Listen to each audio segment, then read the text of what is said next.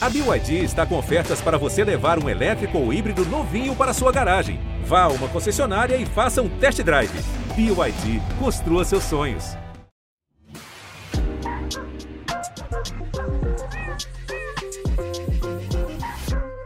Olá, eu sou a Juliana Girardi e esse é um trechinho do podcast Bichos na Escuta. Você sabia que gato pode ser destro ou canhoto? A nossa consultora veterinária Rita Erickson está aqui para explicar. Pois é. A gente sabe que essa preferência, assim como existe na gente, é, a gente percebe nos humanos quando as crianças começam a comer com a colher, quando chuta uma bola, quando escolhe para pegar um brinquedo com uma mão ou com a outra, e mais tarde, quando a gente começa a escrever, né?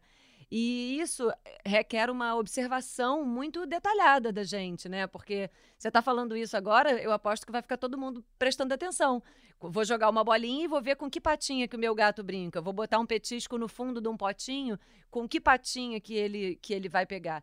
Então, assim, eles podem ser ambidestros, assim como nós humanos, alguns indivíduos têm uma habilidade muito parecida com uma mão e com a outra, acaba que a gente vai desenvolvendo mais uma do que outra, né? Mas a preferência pela pata direita ou esquerda acaba sendo igualitária na maioria da população felina. E uma minoria é ambidestro.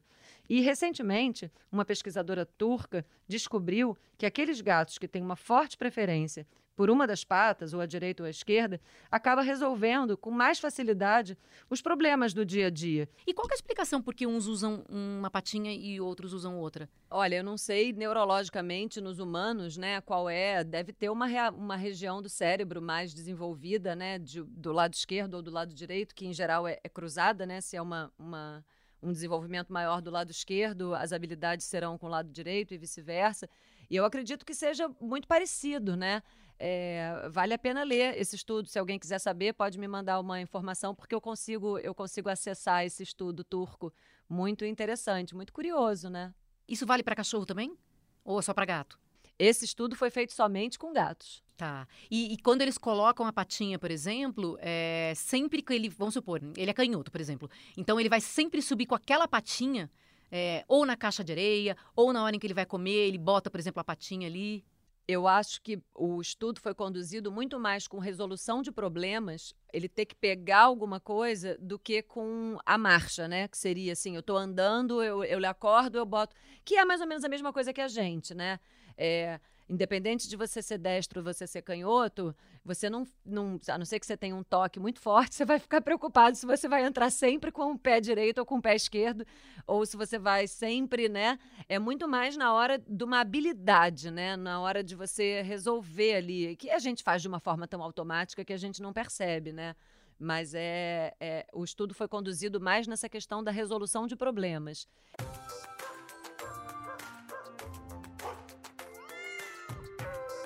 Para acompanhar isso e muito mais, é só seguir o podcast Bichos na Escuta.